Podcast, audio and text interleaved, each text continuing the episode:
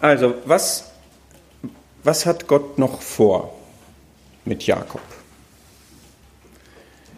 Und ich möchte jetzt auch wieder ein paar Verse voranstellen, ähm, so wie so eine Überschrift, wie ich das gerade gemacht habe, zunächst aus Hebräer 11, die uns auch wieder so ein bisschen einen Geschmack geben von der Lebensphase, die jetzt noch kommt. Hebräer 11, Vers 21, da ist Jakob nämlich in der Liste dieser sogenannten Glaubenshelden aufgeführt, wo man sich fragt, was war denn das jetzt für eine Glaubenstat eigentlich? Hebräer 11, Vers 21. Durch Glauben segnete Jakob sterbend jeden der Söhne Josefs und betete an über der Spitze seines Stabes. Das war Jakobs Glaubenstat. Sie war ganz, ganz, ganz am Ende seines Lebens. Philippa 1, Vers 6 möchte ich noch lesen.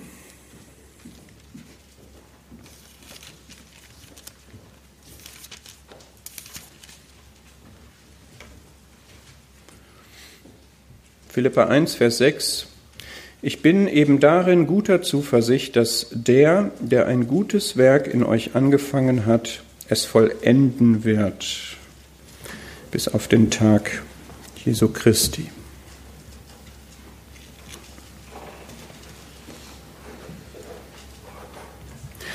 Und das können wir jetzt hier miterleben in den letzten Kapiteln von 1. Mose, dass Gott wirklich sein Werk vollendet. Und das kriegt nochmal eine ganz andere Qualität als das, was wir bisher hatten. Und da ist ja viel geschehen.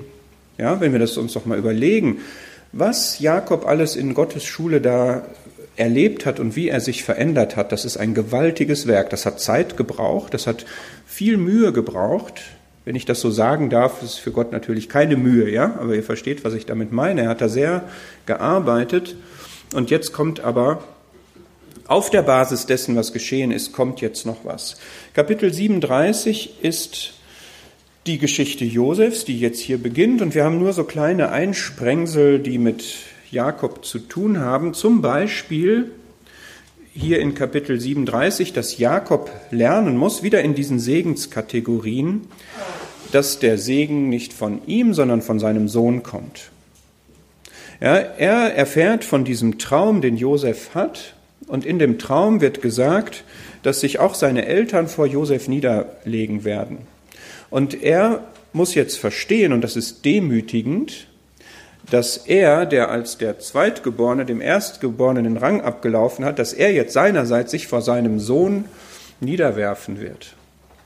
Und zweitens ist es demütigend, so wie die Geschichte dann weitergeht, in Kapitel 41, 42 sind wir dann da, als diese Hungersnot kommt, dass in dem Land, wo der Segensträger wohnt, nämlich der Jakob, und was das gesegnete Land ist, dass es da Hungersnot gibt und dass man das, was Gott verheißen hat, diese Nahrung, aus einem anderen Land und von jemand anders holen muss, wo sich später aber zeigt, dass das sein Sohn ist. Ja, versteht ihr diesen Gedankengang? Also Jakob kommt jetzt von jemandem, der auf den Segen es angelegt hat, der den sich erschleichen wollte, erarbeiten wollte, erkämpfen wollte, der dann an den Punkt kommt, er ist gesegnet und der jetzt noch einen Schritt weiter geht und merkt, um den Segen zu haben, brauche ich jemand anderen und das ist nämlich mein Sohn. Und der Sohn ist ein Bild von dem Herrn Jesus. Ja, und auf der geistlichen Ebene können wir das am besten direkt verorten und für uns festhalten. Für den Segen kommt es einfach gar nicht auf uns an, sondern für den Segen kommt es auf den Herrn an. Der Herr gibt einfach freigebig den Segen. Und wir sollten uns diese ganzen Zwischenschritte am besten sparen. Ja, und nicht denken, ich kann mir das erarbeiten, ich kann mir das erschleichen, ich kann mir das erkämpfen. Ich nehme es einfach an, und zwar von dem, der den Segen gibt. Das ist im Grunde das, was wir aus den, den ersten Kapiteln, wenn es jetzt um Jakob geht, entnehmen können. Und dann hat er ja seine Söhne dahin geschickt, gibt dann diese wechselhafte Geschichte, die vor allem die Bedeutung hat, jetzt die Beziehung zwischen Josef und seinen Brüdern zu klären. Und dann stoßen wir wieder auf den ängstlichen Jakob. Das möchte ich kurz ansprechen. In Kapitel 42 ist das zweimal. Und das ist jetzt schon spannend, Ja, da kommen die zurück und haben dann das Geld in ihren Säcken, Kapitel 42, und da steht in Vers 35, als sie ihre Säcke leerten, siehe, da hatte jeder sein Geldbündel in seinem Sack, und sie sahen ihre Geldbündel, sie und ihr Vater, und sie fürchteten sich. Warum fürchteten sie sich? Weil sie dachten, das geht jetzt nach hinten los und wir kriegen Ärger mit dem Chef ja, dass wir hier was geklaut hätten. Und dann kommt nochmal Furcht in Vers 38, weil es dann darum geht, dass Josef gesagt hat, beim nächsten Mal bringt ihr bitte euren jüngsten Bruder mit. Und dann sagt Jakob in Vers 38, mein Sohn soll nicht mit euch hinabziehen, denn sein Bruder ist tot, gemeint ist Josef, und er allein ist übrig geblieben. Begegnete ihm ein Unfall auf dem Weg, auf dem ihr zieht, so würdet ihr mein graues Haar mit Kummer hinabbringen in den Scheol. Also Jakob hat Angst einerseits vor dem vermeintlichen Herrscher von Ägypten und zweitens vor einem Unfall, der Benjamin zustoßen würde. Und das ist jetzt auch wieder interessant. Das sind Sachen, vor denen wir vielleicht auch mal Angst haben, vor Menschen, vor Schicksalsschlägen, vor Unfällen, vor was auch immer. Angst ist auch nicht immer falsch. Angst kann uns auch vor Überschätzung bewahren oder sowas. Aber wie können wir damit umgehen? Wir gehen an den Allmächtigen ran und an den Liebenden. Und wir vertrauen ihm, dass das, was geschieht, auch von seiner Hand kommt. Und so ein bisschen schafft Jakob das auch in Kapitel 43. Da sagt er nämlich in Vers 14, ja, er ergibt sich sozusagen jetzt den, den Wegen und Führungen und sagt in Vers 13, nehmt euren Bruder und macht euch auf, kehrt zu dem Mann zurück. Ja, er überwindet sozusagen seine Angst und sagt dann, Gott der Allmächtige gebe euch Barmherzigkeit vor dem Mann, dass er euch euren anderen Bruder und Benjamin freilasse. Und ich, wenn ich der Kinder beraubt bin, so bin ich der Kinder beraubt. Ja, das ist jetzt so, so semi-glaubensstark. Ja, einerseits sagt er, Gott der Allmächtige, der kann euch Barmherzigkeit geben. Das ist gut. Ja, er nimmt also den Allmächtigen ernst und sagt, er ist allmächtig, der kann machen, dass der Herrscher dort barmherzig ist. Und wenn jetzt aber die Kinder doch verloren gehen, dann sind sie halt weg. Ja, also das ist mehr so eine fatalistische Haltung. Ähm, ja, also realistisch, so sind wir doch auch schon mal ne? dass wir uns nicht so richtig glaubensstark aufschwingen können. Interessant ist dabei nur, dass alle diese Dinge, die geschehen, bewertet Josef so, Gott hatte im Sinn, es gut zu machen. Ja, also Josef hat den Blick, diese ganzen Dinge, dass jetzt die Brüder dahin kommen, dass sie den Benjamin mitbringen und was hier alles geschieht, das sind alles Führungen Gottes und das führt letztlich zu dem Ziel der Versöhnung und der Verherrlichung Gottes. Jakob hat diesen Blick nicht. Der denkt, Josef ist tot, ja, der hat Angst, dass er Benjamin auch noch verliert. Und da sehen wir, da fehlt noch, ne? da, ist noch da ist noch eine Distanz. Mal gucken, was Gott noch macht. Ja, weitere Angst, Kapitel 46. Wovor hat er jetzt Angst? Er hat Angst vor dem Umzug. Hat vielleicht auch jemand. Ja. Umzug nach Ägypten. Es ist so, dass jetzt Josef sich offenbart hat seinen Brüdern. Sie berichten ihm davon, 45 Vers 13, berichtet meinem Vater alle meine Herrlichkeit in Ägypten, und das tun sie, Vers 26, sie berichten ihm, Josef lebt noch, er ist Herrscher über das ganze Land Ägypten, da erstarrt sein Herz, denn er glaubt ihm nicht. Ja, da sehen wir, wie tief das sitzt, dieser Verlust Josefs, das hat ihn emotional total zerstört und er kann das nicht glauben. Und dann konkretisieren sie das aber und erzählen immer weiter. Und dann Vers 27 lebt der Geist Jakobs auf. Und Israel sagt, genug, Josef, mein Sohn, lebt noch, ich will hinziehen und ihn sehen, ehe ich sterbe. Ja, er kommt aus seinem emotionalen Gefängnis raus und wird jetzt stark und macht das. Und dann bricht er auf, Kapitel 46, kommt nach Beerseba und er opfert Schlachtopfer dem Gott seines Vaters Isaak. Und dann erscheint Gott wieder. Und er redet zu Israel und sagt, Jakob. Jakob. Hier bin ich, ich bin Gott, der Gott deines Vaters, fürchte dich nicht, nach Ägypten hinabzuziehen. Ganz interessant, ich glaube, der Hintergrund seiner Angst ist nicht so sehr Angst vor der Fremde oder so etwas, sondern sein Vater, um den es ja jetzt hier geht, er hat geopfert dem Gott seines Vaters Isaak und Gott zeigt sich ihm auch als Gott deines Vaters. Sein Vater hatte ja das Verbot, nach Ägypten zu gehen. Er durfte ja nicht nach Ägypten ziehen. Und daran hat er sich vielleicht erinnert und sagt jetzt, oh, das wird mir aber heikel. Soll ich das überhaupt? Hat deshalb geopfert, um Wegweisung zu bekommen. Und wenn wir das sehen, dann ist jetzt Jakob einen großen Schritt weiter, denn ich glaube, das ist das erste Mal, dass er, bevor er etwas macht, Gott fragt, ob er das machen soll. Er hat sonst immer alles gemacht. Er ist seine Schritte gegangen, er hat seine Wege gewählt, er ist seine, hat seine Aktionen gemacht und hier fragt er jetzt, so verstehe ich das, dieses Schlachtopfer opfern, soll ich das jetzt machen? Soll ich nach Ägypten gehen? Mein Vater durfte das nicht. Habe ich die Berechtigung, weil mein Sohn ist ja da. Und Gott gibt ihm Zuspruch, fürchte dich nicht, ich will mit dir nach Ägypten hinabziehen und ich will dich auch gewiss heraufführen. Und Josef soll seine Hand auf deine Augen legen. Wie herrlich, wie schön. Auch hier geht er wieder mit. Auch hier ist er wieder dabei. Immer dabei, immer mit ihm. Und jetzt kommt das Finale. Ja, jetzt kommt, jetzt kommt Jakob an. In Kapitel 47 wird er nämlich zu jemandem, der andere segnet.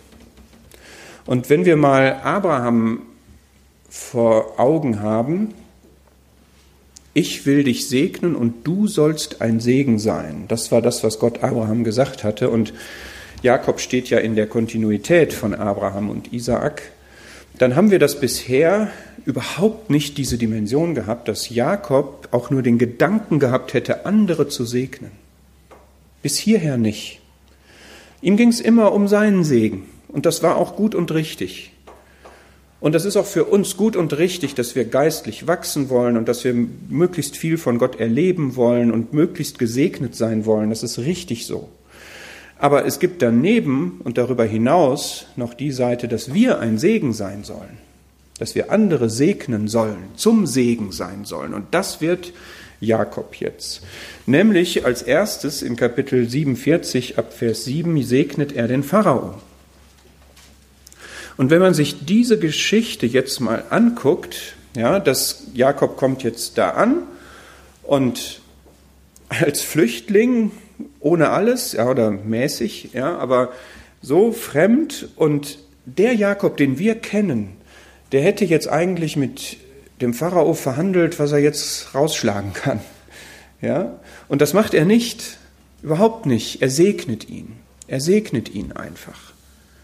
Und sagt da das, was ich vorhin eingangs zitiert hatte, wenig und böse waren die Tage meiner Lebensjahre. Jakob segnete den Pharao und ging vom Pharao hinaus. Das ist eine Szene, da finde ich, da steht Jakob mit einer solchen Würde, mit einem solchen Standing, so ehrfurchteinflößend und so ruhig, dass ich finde, da, und das wird bestätigt durch die weiteren Kapitel, da ist er angekommen. Ja, da ist Gott hat Gott ihn zur Ruhe gebracht, sozusagen. Das ist jetzt die, der Auftakt davon. Zweitens ist es in Kapitel 48, gibt es ein ganz rührende, ein rührendes Gespräch zwischen Israel und Josef, wo er ihm das erzählt, was er erlebt hat. Und dann kommt es dazu, dass die beiden Söhne Josefs, Ephraim und Manasse, gesegnet werden. Ja, also er hat erstens den Pharao gesegnet, zweitens hat er Ephraim und Manasse gesegnet und hat da sozusagen ein Déjà-vu, denn vor ihm sind jetzt wieder der Erst- und der Zweitgeborene und der Segen ist wieder vertauscht. Und er macht es jetzt richtig. Ja? Er macht ganz bewusst das, was Gott ihm zeigt. Jakob macht das, was Gott ihm zeigt. Ja, dass er nämlich den Jüngeren segnen soll zuerst. Das Gleiche hat er vor wie vielen Jahrzehnten in vertauschten Rollen erlebt und da hat Isaak das unbewusst richtig gemacht. Ja, und er hatte ihn getäuscht.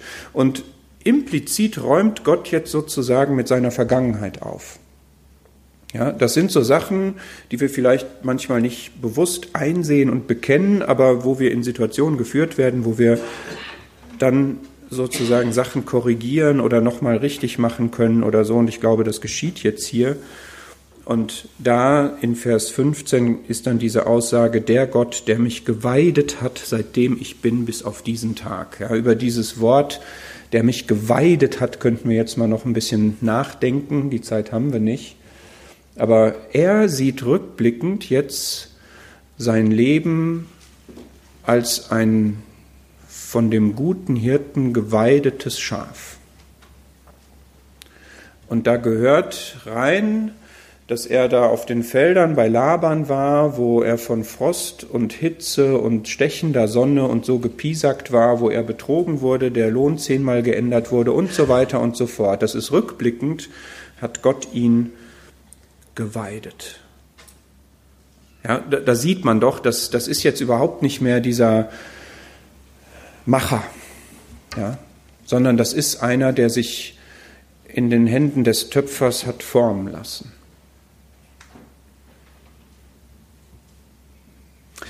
Und dann kommt Kapitel 49, der Segen seiner eigenen Söhne. Dazu möchte ich eigentlich nur zwei Dinge sagen aus Zeitgründen jetzt. Das eine ist, dieser Segen ist sehr divers. Es gibt Söhne, die kriegen wirklich etwas, was wir als Segen bezeichnen würden. Man sagt, da wird ihnen wirklich Gutes zugesprochen. Und es gibt aber auch welche, da ist es nicht so. Die haben ein Schicksal, wenn wir das mal so sagen wollen, das ist nicht beneidenswert. Und in diesen Segen verwoben ist die Geschichte der Söhne aus den Kapiteln vorher sozusagen. Das heißt, hier wird jetzt Jakob nochmal wieder ein Sprachrohr Gottes. Ja, also überlegen wir das. Der Jakob, der das immer alles selber gemacht hat und nie danach gefragt hat, Gott, was sind deine Wege, was ist dein Timing, wie willst du das getan haben, der wird jetzt hier einfach zu einem Sprachrohr.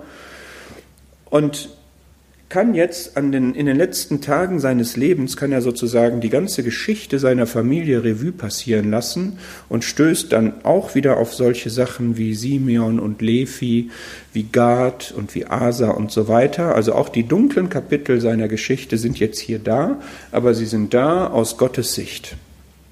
Und er spricht das nur so aus und übernimmt dadurch Gottes Wertung.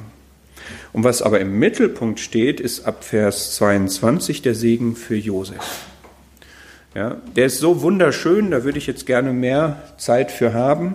Ja, aber das ist einfach herrlich. Und wenn wir mal versuchen zu sehen, Vers 24, wie Jakob Gott hier beschreibt, ja, da ist das Bild eines Kampfs und er bleibt stark und gelenkig durch die Hände des mächtigen Jakobs.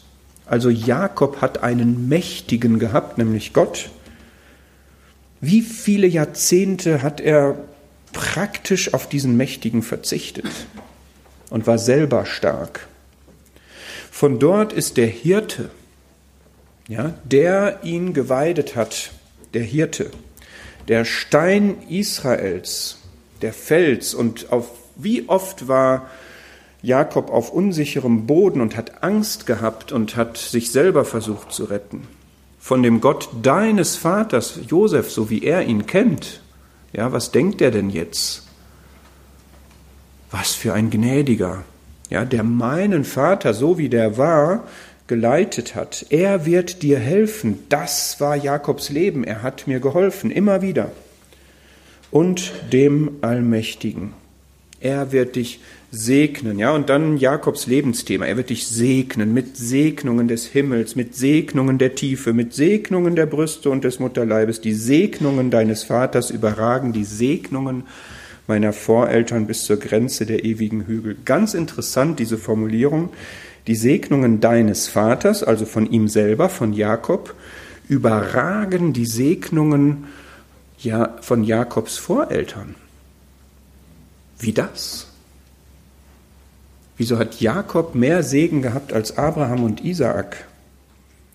Bis zur Grenze der ewigen Hügel. Ich habe die Auslegung gelesen und die finde ich schön, dass Abraham und Isaak im Land gesegnet waren. Und Jakob ist aus dem Land raus und ist auch dort von Gott gesegnet worden. Das war zwar kein guter Weg, weil er da geflüchtet ist, aber das unterstreicht nochmal, wie Gott wirklich auf krummen Lidien gerade schreibt, sozusagen. Ja, diese Formulierung kennen wir ja. Dass er wirklich auch da, wo jemand auf Abwege geht und Umwege geht, dass er auch da dabei ist und dass das inbegriffen ist in seinen Weg.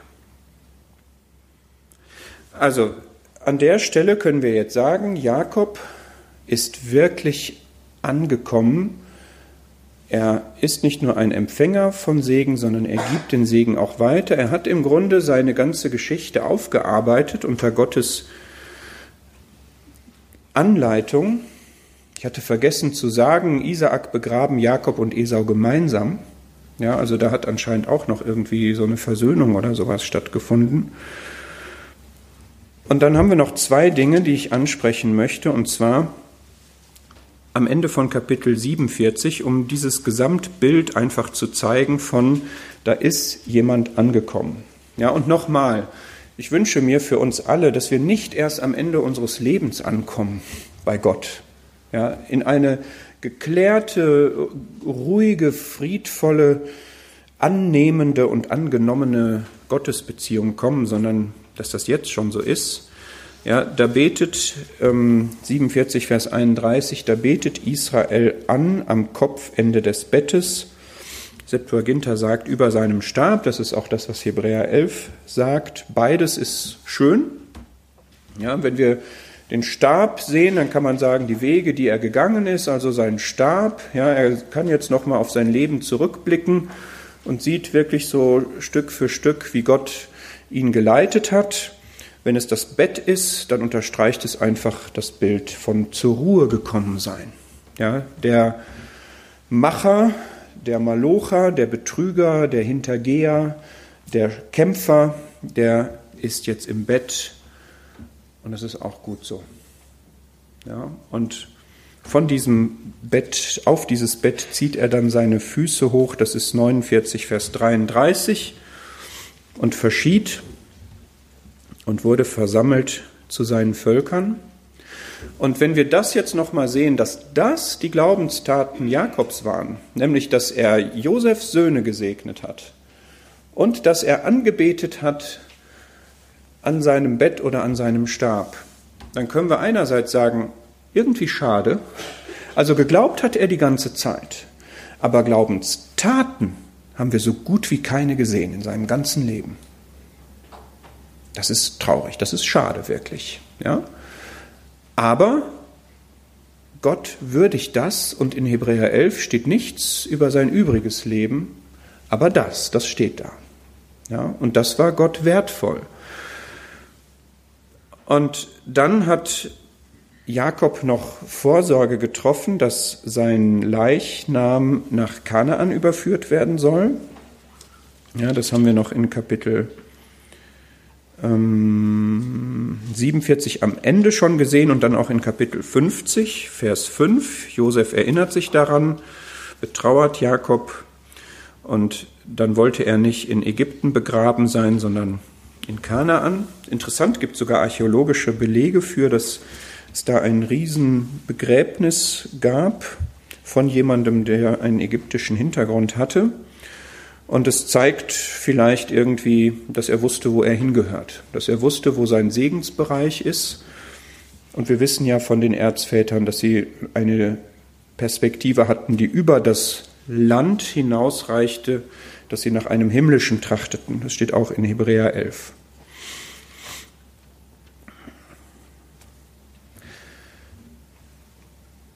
da ist er gestorben und es kommt noch etwas, noch etwas ganz Rührendes, was nach seinem Tod geschehen ist. Und das ist mir wichtig, das noch anzusprechen in Kapitel 50. Es gibt eine, eine Frucht, die nach seinem Tod erst aufgeht, nämlich die Versöhnung zwischen Josef und seinen Brüdern. Denn in 50, Vers 16 und 17 senden die Brüder zu Josef und lassen ihm sagen, dein Vater hat vor seinem Tod befohlen und gesagt, so sollt ihr zu Josef sprechen, ach, vergib. Ach, vergib doch die Übertretung deiner Brüder und ihre Sünde. Sie haben dir Böses angetan, vergib doch die Übertretung der Knechte des Gottes deines Vaters. Und Josef weinte als sie zu ihm redeten. Und das möchte ich uns mal aufs Herz legen. Überlegt mal, wie viel zerschlagenes Porzellan den Weg von Josef pflastert. Wie viele Trennungen es gegeben hat in seinem Leben, an wie vielen Schritten es nur einen harten Schnitt geben konnte, und sich Lebenswege geteilt haben. Mit Esau ist er anscheinend wieder klargekommen. Gott hat ihn selber in die Schule genommen. Er ist mit Gott in Frieden gewesen und gestorben. Er hat vieles verstanden und vieles rückblickend anders bewertet. Und dass er jetzt sogar eine Versöhnung in der nächsten Generation angestiftet hat, das finde ich schon sehr bewegend. Und ich möchte das einfach mal ansprechen. Ja, ich, ich weiß nicht, ob hier jemand ist, der in unversöhnten Beziehungen ist und wo vielleicht sogar ein Tod bevorsteht.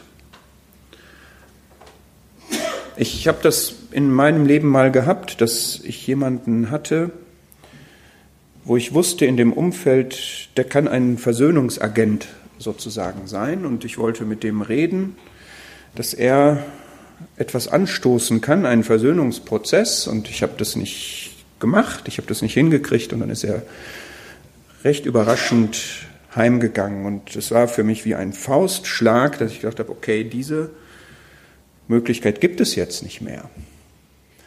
Und Josef hat das, äh, Jakob hat das gemacht. Ja? Also Jakob wusste, es gibt hier Versöhnungsbedarf in dieser Beziehung zwischen Josef und seinen Brüdern. Und das muss von den Brüdern ausgehen. Die müssen auf den Josef zugehen. Und er hat ihnen das gesagt. Und sie haben das gemacht nach seinem Tod. Und es ist gut und es ist richtig. Wir haben vorhin über den Friedensfürst und die Friedensstifter nachgedacht. Und es braucht solche Leute, das wissen wir aus dem Neuen Testament auch, Philippa 2, Philippa 4, ja, dass wir brauchen jemanden, steh ihnen bei. Wir brauchen welche, die diesen Versöhnungsbedarf sehen und auch das anstoßen. Und Jakob hatte diese, dieses Einfühlungsvermögen, er hatte diese Empfindsamkeit. Er war so in der Beziehung zu Gott, dass er wusste, hier stimmt etwas nicht. Und es war ihm wichtig, er hat es nicht mehr erlebt, aber er hat es ange, veranlasst. Und ich finde das irgendwie die Krönung. Ja, wenn wir jetzt das ganze Leben rückblickend sehen, das ist einfach herrlich, was Gott mit ihm gemacht hat, wie er ihn zur Ruhe gebracht hat, wirklich über diesen langen Weg, wie er ihn zu einem Segensträger gemacht hat, wie er jemanden benutzen konnte, der so lange Zeit sich gesträubt und dagegen gekämpft hat. Und das ist unheimlich mutmachend. Wir kennen uns alle mehr oder weniger ja selber und ich weiß nicht, wie wir neben Jakob so abschneiden. Oder wir haben auch vielleicht einen Blick auf andere, wo wir denken, nee, das wird doch nichts mehr. Nein, ja, der, der ein gutes Werk begonnen hat, der wird es auch vollführen. Und er hat seine Wege und er hat einfach unendlich viel Geduld. Und er hat aber wirklich seine Wege. Und dann kommt so ein Jabok oder? Dann macht er dies, dann macht er das, dann benutzt er den. Und er kommt zu seinem Ziel. Er verherrlicht sich in diesem Leben.